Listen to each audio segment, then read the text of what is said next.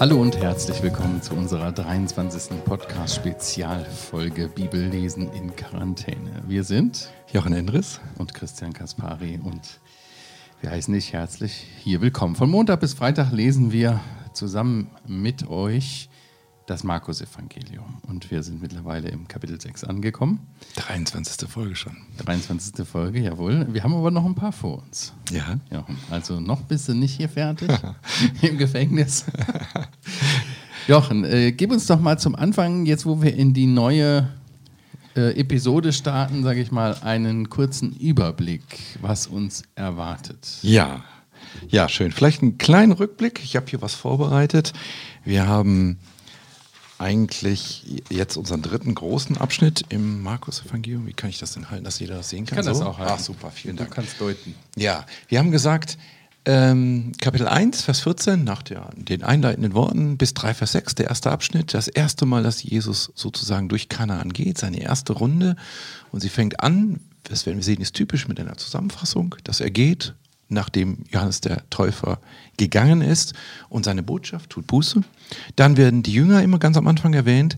Dann kommen eben das, was diesen Abschnitt ausmacht. Das waren hier seine Vollmacht in Lehre und Tat. Das hatten wir ja gesehen. Und der ganze Abschnitt schließt ab damit, dass gesagt wird, er wird abgelehnt von den religiösen Führern. Das war unser erster Abschnitt. Genau. Vielen Dank für deine Assistenz. Der zweite Abschnitt hatte dasselbe Muster, aber natürlich einen anderen Inhalt. Die Zusammenfassung am Anfang wieder, dass Jesus wieder in Galiläa unterwegs ist und dass er bis Phönizien geht und dass man ihn erkennt als den Sohn Gottes. Die unreinen Geister zumindest erkennen ihn so. Dann war wieder ein großer Abschnitt über die Jünger, dass sie bei ihm sind, anders als die Familie, die draußen steht und ihn nur rausruft. Und dann kommen die Kennzeichen, das haben wir letzte Mal gesehen, das Kennzeichen, dieser Abschnitt ist sicher die Kraft des Wortes Gottes, das einfach aufgeht, das einfach Frucht trägt, wenn es auf den richtigen Boden fällt.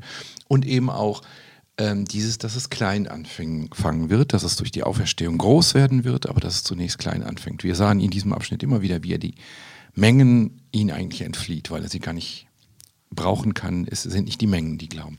Und zum Schluss hörte dieser Abschnitt wieder in Kapitel 6, Vers 6 aha, eigentlich ab damit, dass in Nazareth alle ihn ablehnten, also in seiner Vaterstadt. Selbe Muster und das erwarten wir jetzt auch von unserem dritten Abschnitt. Ja. Dankeschön. Ja, der dritte Abschnitt natürlich auch wieder mit Zusammenfassung mhm. Jünger, besondere Kennzeichen und Ablehnung, beziehungsweise Ablehnung hier ein bisschen in Anführungsstrichen. Wir gucken uns das mal an. Dieser Abschnitt, also Kapitel 6, Vers 6b bis 8, Vers 30, da könnte man auch 8, Vers 26 oder 29, das ist ein bisschen schwierig. Das ist so ein Übergangsabschnitt. Aber die Zusammenfassung ist klar. Liest du uns die gerade nochmal vor? 6, Vers 6b. 6, Vers 6b, da heißt es, und er zog durch die Dörfer ringsum und lehrte. Also wieder Galiläa und Dörfer. Wir werden noch ein paar Orte finden. Er wird diesmal noch weiter hochgehen, bis nach Syrien, äh, Syrophönizierin, also ganz oben, Tyrus im Norden. Aber das ist der Anfang. Kommt dann was über die Jünger? Ja klar, nicht wahr? 6, Vers 7 bis 13, unser äh, Abschnitt, den wir heute vor uns haben, ist über die Jünger und ihre Aussendung. Ja, was ist das besondere Kennzeichen dieses Abschnitts? Ich verrate es schon mal, wir werden es ja noch besprechen. Du bist bestimmt mit mir einer Meinung. Setz mal jetzt mal voraus. Ja, Bestimmt, sonst müssen wir uns drüber unterhalten. Dafür sind wir ja hier. so, und zwar meine ich, dass das Kennzeichen ist, dass Jesus das Brot ist. Mhm. Wir haben hier zwei Speisungen. Die Speisung der 5000, da geht es natürlich um Brot. Die Speisung der 4000, da geht es um Brot. Dann dazwischen die Frage, beim Essen kann man da nicht sich verunreinigen? Und der Jesus sagt, nur durch das, was in einen reinkommt, äh, was aus einem rauskommt, was in einem schon drin ist im Herzen, dadurch wird man unrein, nicht durch das, was reinkommt. Dann ist diese Geschichte von dieser heidnischen Frau und sie hat eine interessante Anwendung davon, indem sie sagt, sie will auch die Gnade haben. Sie sagt, darf ich nicht die Brocken, die vom Tisch fallen, also Brot, Brotbrocken, die vom Tisch fallen, darf ich die nicht essen? In dem Bild der Hunde. Und ganz zum Schluss sind sie unterwegs und der Jesus erzählt ihnen was von Sauerteig, vor dem sie sich äh, hüten sollten. Also das große Thema ist, Jesus ist Brot. Ja, und das gibt auch die Ablehnung zum Schluss, beziehungsweise auch die Anerkennung. Dieser Abschnitt fängt nämlich, hört nämlich nicht auf, dass Familien ablehnt, dass die religiösen Führer ihn ablehnen, sondern zum Schluss fragt der Jesus, was sagen die Leute denn, wer ich bin? Und da sagen einige eine falsche Identität von ihm. Und die ist natürlich Ablehnung. Sie lehnen ihn ab, weil sie denken, er sei nur Johannes der Täufer, er sei nur ein Prophet, er sei e, nur vielleicht Elias. Aber dann kommt dieser großes, dieses große Wort, du Von bist Petrus. der Messias. Genau. Mhm. Petrus sagt das. Also einerseits Ablehnung, falsche Identität und andererseits Anerkennung. Er ist genau der, der er äh, behauptete zu sein. Jetzt ist es offenbar. Man spricht davon, dass man sagt, jetzt ist das Geheimnis gelüftet. Das, der erste Teil vom Markus Evangelium ist dann zu Ende und wir wissen jetzt ganz sicher, Jesus ist der Messias, der Verheißene. Ja, freut euch auf diese Besprechung. Magst du das, das da hinhängen? Genau, das hänge ich hier hin. Sehr gut. Ja, dann würde ich sagen, ähm, fange ich mal schon mal an zu lesen. Wir sind in Kapitel 6, äh, Abvers 6b. Und er zog durch die Dörfer ringsum und lehrte. Und er ruft die Zwölf herbei. Und er fing an, sie zu zwei und zwei auszusenden und gab ihnen Vollmacht über die unreinen Geister. Und er gebot ihnen, dass sie nichts mit auf dem Weg nehmen sollten als nur einen Stab, kein Brot, keine Tasche, keine Münze im Gürtel, sondern Sandalen untergebunden. Und zieht nicht zwei Unterkleider an, und er sprach zu ihnen, wo ihr in ein Haus eintretet, dort bleibt, bis ihr von dort weggeht. Und welcher Ort euch nicht aufnehmen und wo man euch nicht anhören wird, von dort geht hinaus und schüttelt den Staub ab, der unter euren Füßen ist, ihnen zum Zeugnis. Und sie zogen aus, predigten, dass sie Buße tun sollten. Und sie trieben viele Dämonen aus und salbten viele Schwache mit Öl und halten sie. Also wir sehen hier, Jesus zieht mit den Jüngern weiter. Er nimmt die Zwölfe zu sich und er fing an, sie zu zwei und zwei auszusenden. Ja, warum macht er das denn? Warum schickt er die zu zweit raus? Zu zweit ist besser alleine oder ist das äh, abgeguckt von den Zeugen Jehovas oder was? ja, die gab es ja erst später, ne? Ja, ja, aber es gab ein fünftes Buch Mose und da wurde festgelegt, dass eine Sache bestätigt wird durch zwei oder drei Zeugen. Oder ja. ich glaube, dass das hier der Hintergrund ist. Also die haben ja gepredigt. Wovon haben sie denn gepredigt? Ja, von diesem Jesus, seiner Macht, oder? Von der haben sie gezeugt. Genau. genau. Zeugen, da sollte man einen zweiten Zeugen hören, der das ja. auch gesagt hat, mhm. der das auch bestätigen kann, was gerade gesagt worden ist. Außerdem ist zu zweit besser als alleine. Ja, man ist geschützter vielleicht. Ja, genau. Ähm, das werden die Argumente hier gewesen sein. Also sie sind vielleicht in sechs Gruppen. Und der Jesus gab ihnen Vollmacht, eine besondere Vollmacht über die unreinen Geister. Also sie haben nicht nur gepredigt, sondern sie haben auch Wunder gewirkt. Das kommt uns doch irgendwie bekannt vor, ja. nicht wahr? Das ist doch das Muster der Kapitel bis dahin, oder? Genau. Jesus redet in Vollmacht und sie sagen, na ja, na ja, seine Rede. Aber dann sagen sie, boah, und was er macht, das bestätigt ja das, was er sagt, nicht wahr? Er hatte ja sie selber aufgefordert, was ist nun leichter, zu sagen, deine Sünden sind dir zu vergeben oder zu sagen, steh auf und mhm. geh. Ich kann beides. Ich kann mhm. mit Vollmacht reden und in Vollmacht handeln. Ja. Und toll, das finde ich so toll, weißt du, Christian, dass hier steht, das ist ja quasi gar kein Unterschied zwischen Jesus und seinen Jüngern. Genauso wie er gehandelt hat, dürfen sie jetzt handeln. Also es das heißt nicht, ähm, er gab ihnen Vollmacht über irgendwelche kleinen unreinen Geister oder ähm, nur über ein einziges Mal oder irgendwie so. Es ist hier genauso ausgedrückt, wie es bei ihm ausgedrückt ist, dass er Vollmacht über unreine Geister hat und dass er predigt, ja. Das ist doch irgendwie mutmachend, dass dieselbe Kraft Gottes, die in Jesus gewirkt hat, er bleibt der Einzige, er ist der Sohn Gottes, aber auch in uns wirkt oder in den Jüngern jetzt erstmal hier wirkt. Mhm. Aber ich würde das schon. Jetzt könnte man natürlich auf die Idee kommen, äh, Jochen, und sagen, naja, ich habe jetzt schon länger keinen mehr gesehen, der so umherzieht und predigt, so ein Wanderprediger in unserer heutigen Zeit und solche Wunder tut. Ja. Damals war es so, sie wurden autorisiert von Jesus selbst, sie waren seine Zeugen, sie ähm, waren ja, Vertreter des Reiches Gottes und sie, handelt in, sie handelten in der Autorität von Jesus Christus, in seiner Vollmacht. Außerdem ähm, die hatten damals noch nicht das Neue Testament, so wie wir heute. Sie predigten das Evangelium und mit diesen Wundern bekannte sich Gott dazu und unterstrich die Wahrhaftigkeit dieser Botschaft. Ja. Ja. Ist das ein Grund, warum man das heute nicht mehr so sieht? Oder mit ein Grund? Ganz bestimmt, oder? Ich meine, hier tritt jemand auf und sagt, dass er der Christus ist. Und wir hatten das schon gesagt. Überall traten solche Leute auf. Mhm. Jetzt müssen wir Beweise haben und Gott liefert diese Beweise. Mhm. Heute ist das in diesem Maße nicht mehr nötig. Ich dachte an die Stelle, bestimmt äh, hattest du die auch im Hinterkopf, im Hebräerbrief, Mhm. Kapitel 2. Da heißt es, Kapitel 2, Vers 3, dass diese Verkündigung den Anfang genommen hat und dann Vers 4. Und Gott hat zugleich Zeugnis gegeben durch Zeichen und Wunder und mancherlei Machttaten und Austeilung des Heiligen Geistes nach seinem Willen.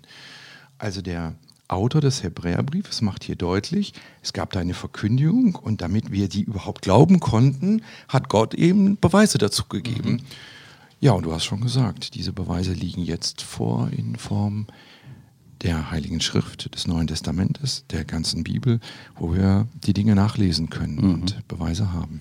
Und außerdem meine ich, weißt du, auch was jetzt kommt, ich meine, darfst du jetzt keine zweite Hose kaufen, weil hier steht keine zwei Unterkleider oder so. Ja. Also wir müssen schon vorsichtig sein. Das ist hier eine einmalige Gelegenheit. Wir werden sogar beim Herrn Jesus nochmal einen Befehl finden, wo er sagt, ich habe euch damals gesagt, geht so, jetzt sage ich euch, geht so, nehmt ein Schwert mit. Damals habe ich gesagt, nehmt nichts mit. Ja?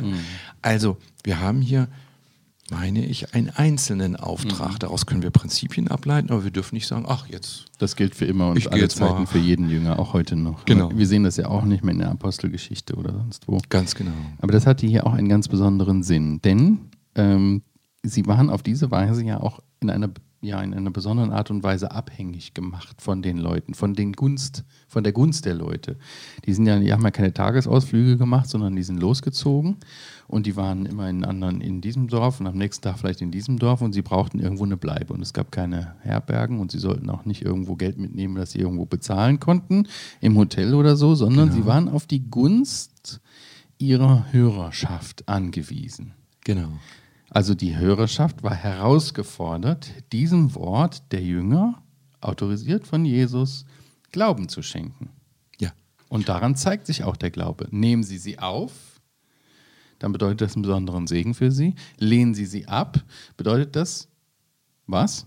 Dass sie weitergehen würden, dass sie die Botschaft nicht mehr hören Ja, würden. aber ich finde das krass hier. Ne? Schüttelt den Staub ab unter euren Füßen, ihnen zum Zeugnis. Das scheint etwas äh, Geläufiges gewesen zu sein Ja, ja. dam zur damaligen Zeit. Kann man nachlesen, wenn Juden aus Heidenland kamen Mhm. und an die Grenze kamen, dann haben sie ihre Sandalen ausgeschüttelt. Sozusagen, wir wollen vom Heidenland nicht mal den Sand mitnehmen. Wir gehen jetzt wieder in unser heiliges Land und wir wollen nicht aus dem Ihr könnt euren Sand behalten. Genau, ganz genau. Ja, jetzt sind wir. Und so ungefähr, das ist natürlich symbolisch gemeint, aber so schüttelt man den Staub ab und sagt, dann bleibt doch in eurem Dreck dort, wenn ihr mich nicht haben wollt, ja, und geht aber ist weiter. das nicht ein bisschen überheblich? Ja, was hat denn der Herr Jesus gemacht, als die Gadarener sagten, geh bitte weg? Dann ist er wirklich gegangen. Ist das überheblich oder ist das, ich akzeptiere dein, deine Entscheidung? Ich glaube, die Jünger sollten genauso wie er das machen, akzeptieren. Sie sollten ihn die Botschaft bringen und mit Wundern begleiten. Und wenn sie dann sagten, nein, nein, bitte nicht, dann sollten sie weitergehen. Mhm. Auf der anderen Seite bedeutet das sicherlich besondere Herausforderung auch für die Jünger. Genau. Denn auch ihr Glaube war gefragt, denn wenn man so mit nichts loszieht und so auf die Gunst äh, anderer angewiesen ist, oh, wo finden wir heute Abend denn wohl eine Bleibe? Wer nimmt uns denn jetzt noch aus? Ja, noch predigen und so. Also, das fordert schon heraus. Aber Jesus hat es gesagt, also wollen wir es tun. Ja. Nicht mal ein zweites Unterkleid sollten sie mitnehmen. Ich habe überlegt, was das wohl heißt. Und dann habe ich bei einem Ausleger gefunden, der sagte, die hatten oft zwei Kleider, damit sie sich mit dem anderen Kleid zudecken konnten. Falls sie mal keine Bleibe bekommen haben, dann kann man sich ja noch irgendwo hinlegen und das zweite Kleid nehmen, überziehen. Ja? Ja. Selbst das war ihnen nicht. Also, weißt du, das erinnert mich total an den Anfang. Weißt du noch, wie wir über Johannes den Täufer gesprochen haben, gesagt haben, der war bescheiden, oder? Ja. Der lebte da in der Wüste Ja. und das scheint nicht so gerade das Beste Ja. zu essen gewesen zu sein, was er hatte. Und genau so sollen sie das wieder machen. So wie Jesus das gemacht hatte, so wie Johannes der Täufer das gemacht hat, so sollen sie das auch machen. Und du was hier gelesen? Hier steht, sie sollen so lange bleiben, in ein Haus eintreten, dort bleiben, bis ihr dort weggeht. Naja, ist ja klar, oder? Ist ja Was irgendwie logisch. Ja, ha, von wegen. Weißt du, was ich machen könnte? Wir sind jetzt in Dorf A und äh, ähm, die sind begeistert von dem, was wir predigen und da sagt so eine arme Witwe, hey, du kannst, kannst bei mir schlafen. okay, ich habe immerhin einen Kopf, äh, ein Dach über dem Kopf, wir bleiben da. Dann gucke ich mich im Dorf um und sehe, oh, da ist ein Nach- und und da ist, da ein ist noch eine Villa genau. und da würde ich eigentlich lieber schlafen. Ganz genau, ja. Und hier steht, ey, sie sollen da wohnen bleiben, ja? Ja. Ey, man hätte hier auch besser unter übernachten können, ja? Aber geht nicht, hat Herr Ja. Jesus ausgeschlossen, oder? Bleibt da, bis ihr weggeht, bis alle das gehört haben und sie sagen, ja, dann zieht mal weiter in das nächste Dorf, ja. Also nicht den bequemsten Weg gehen, Ja. sondern de, ja, bleibt da, wo man euch aufnimmt. Ich habe mich auch so gefragt, was ähm, hätte das wohl für die Aufnahme der Botschaft bedeutet, wenn äh, die Jünger hier mit einem Rolls-Royce vorgefahren Ja. wären? Wie Ja. hätten die Leute dann die Botschaft aufgenommen? Ja. Oder sich die besten Häuser ausgesucht. Ja, bei euch, ja. Also das ist so unglaubwürdig wäre das gewesen, mit der Botschaft von Jesus so aufzutreten, oder? Ja, so wie Jesus ist, nicht wahr? Es gibt ja heute Botschaften, die kommen so an. Ja, da ja. musst du mit dem Porsche vorfahren, sonst hast du keine gute Botschaft. Da brauchst du 100 Wechselkleider. Ja. So mancher Fernsehprediger oder. Predigerin. Ja. Und der was verkaufen will, nicht wahr? Ja. Aber hier geht es um was anderes. Hier geht es darum, dass Menschen sich wirklich Buße tun vor Gott und Buße hat nicht mit, ich suche den bequemsten Weg, ich suche die reichsten Leute auf. Und es gab ein Vorbild, den Herrn Jesus, und der hatte auch nichts. Der hatte Genau. auch nicht mal ein, ein Plätzchen, was er sein eigen nennen konnte, wo er sein Haupt hinlegen konnte, obwohl ihm alles gehört. Er, er hat Himmel und Erde gemacht. Ja. Aber äh, er war da ein, ein absolut hingebungsvolles Vorbild für seine Jünger und das Gleiche gilt auch ihnen. Und Ja. das eifern sie nach. Vielleicht ein kleines Problem haben manche Bibelleser gehabt, ähm, weil in Matthäus in der Parallelstelle steht, dass sie nicht mal eine Sandale mitnehmen sollten. Und hier haben sie ja, sind die Sandalen untergebunden. Und sie sollen nur nicht zwei Unterkleider mitnehmen. Da haben manche einen Widerspruch gesehen.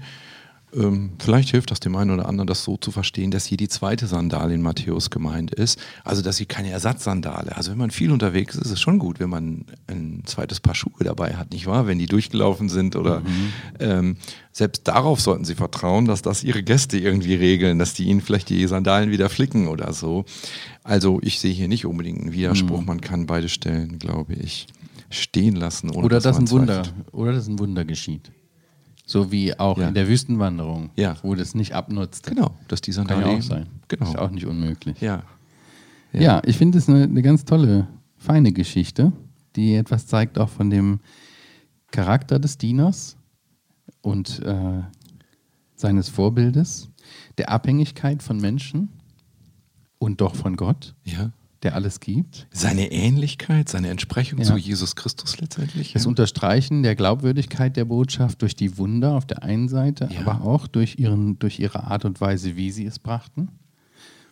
Ja, genau. Und äh, wieder werden die Leute geprüft, sind sie bereit zu hören? Sind sie bereit, das Evangelium aufzunehmen, mit Glauben darauf zu reagieren? Das ist ja, das ist ja dasjenige, was hier äh, gefragt is- ist. Und äh, da frage ich mich auch, wie schwer fällt es heute, Menschen der christlichen Botschaft zu glauben? Also, ähm, ich meine, wir haben heute diese Wunder nicht mehr. Wir haben Gottes Wort. Gottes Wort ist glaubwürdig. Wer sich mit dem Wort beschäftigt, wir tun das und wir merken, dass es lebendig, das redet zu uns, zu unseren Herzen. Es ist absolut glaubwürdig, es ist schlüssig. Ähm, ist es so, dass wir äh, Mühe haben, dieser Botschaft Glauben zu schenken, vielleicht weil wir eine vorgefasste Meinung haben, ja. eher eine Wissenschaftsgläubigkeit. Oder weil wir bestimmte Dinge nicht aufgeben wollen, die uns wichtig sind. Ja. Oder auch Reichtum, Sorgen des Lebens, Ja. bestimmte Begierden hatten wir gelesen beim Vierfahren. Ja. Und schlussendlich, die Wahl liegt bei jedem Einzelnen. Gott zwingt keinen, ja. Man könnte ja sagen, wenn die einen Fluch über die Stadt ausgesprochen hätten Mhm. und die ganze Stadt in Flammen aufgegangen wäre, dann hätte die, das nächste Dorf bestimmt besser zugehört, ja, oder? Aber das macht Gott nicht. Das, Obwohl die Jünger sich das mal gewünscht haben. Ja. Der Herr schenkt doch, dass es Feuer Genau. regnet vom Himmel. das der Johannes und der Jakobus, Aber die das passt überhaupt nicht Nein. Gott zwingt nicht. Gott legt dir die Beweise vor und sie sind wirklich sehr schlüssig. Ja. Aber du kannst sagen, nein, nein, ich glaube das nicht. Ich gehe auf Abstand. Das ist, denke ich, auch heutzutage noch so, dass wir das erleben, dass Menschen nicht gezwungen werden. Mhm. Sie haben so viele Beweise, aber sie können sagen, Und der Aufruf ist ja klar. Der Inhalt der Botschaft war, Vers äh, 12, lesen wir das, dass sie Buße tun sollten. wie bei Johannes dem Täufer Absolut. und wie bei dem Herrn Jesus. Ja? Ja. Ich hatte eben gesagt, er fängt an mit der Zusammenfassung des, der, der Botschaft. Die Botschaft war, die Zeit ist erfüllt, das Reich Gottes ist nahe gekommen, tut Buße. Das war in Kapitel 1 von Mhm. dem Herrn. Und so ist es jetzt hier auch, genau. Wir müssen auch heute noch zur Buße auffordern. Wir hatten uns ja darüber unterhalten, dass Ja. das keine Übung ist, kein Tränen vergießen, sondern eine wirkliche Umkehr. Eine Aufforderung zum Umdenken, zum Ja. Umkehren. Und die, die müssen auch, dem müssen auch Taten folgen. Ja. Wobei nicht die Taten retten, sondern der Glaube. Ja. Aber der Glaube zeigt sich in einer wirklichen äh, Wende Ja. des Lebens. Schön. Hast du noch was zu ergänzen, Jochen? Sonst Wir haben noch ich nicht zu den- zum Ja. Öl gesagt. Einfach Ach so, vielleicht noch noch was mal zum Öl sagen. Vers ja. 13, dieser Salben viele Schwachen mit Öl und halten sie. Ja, also nochmal der Hinweis, Öl ist ja oft in der Bibel so ein Bild für den Heiligen Ich Geist. muss sagen, welches wahr? Öl? Nicht das, nicht das Rohöl, was jetzt so billig ist. Ah nee, Was ist das für Öl hier? Was hatten die für Öl? weißt du das? Das war ein besonderes Heilungsöl. Salböl, Heilungsöl, genau, ja, irgendwie sowas. Ne? Also Was Wohltuendes bestimmt nicht was Haut. Stinkendes wie das Erdöl, nicht wahr? Ja, Irgendwas Wohltuendes, Genau. Wohlriechendes. Ge gesalbt wurden Leute, ja, um, zu, äh, um sie für Dienste bereit zu machen und so, nicht wahr? Und so war dieses Bild ja von der Salbung des Heiligen Geistes auch schon im Kapitel 1 uns gekommen, bei Johannes dem Täufer und hier. Und wir sehen auch da nochmal diese Parallelität. Wie schön, nicht wahr? Sie treiben tatsächlich, sie haben nicht nur den Auftrag, sondern sie trieben auch wirklich Dämonen aus, weil der Heilige Geist mit seiner Kraft in ihnen wirkte. Ja, wir sind aufgefordert, es ihnen nachzumachen. Sehr wohl. Jetzt drücke ich aber. Gut, ja, wir sind am Ende angekommen von der 23. Folge und freuen uns schon auf die nächste mit euch. Dann geht es weiter ab Vers 14. Ja, wir freuen uns über jeden Daumen hoch oder wenn ihr uns weiterempfehlt, podcast.heukebach.org könnt ihr auch eure Fragen oder Vorschläge loswerden, euer Statement abgeben. Wir sagen Tschüss an dieser Stelle. Bis Ja. zum nächsten Mal. Tschüss.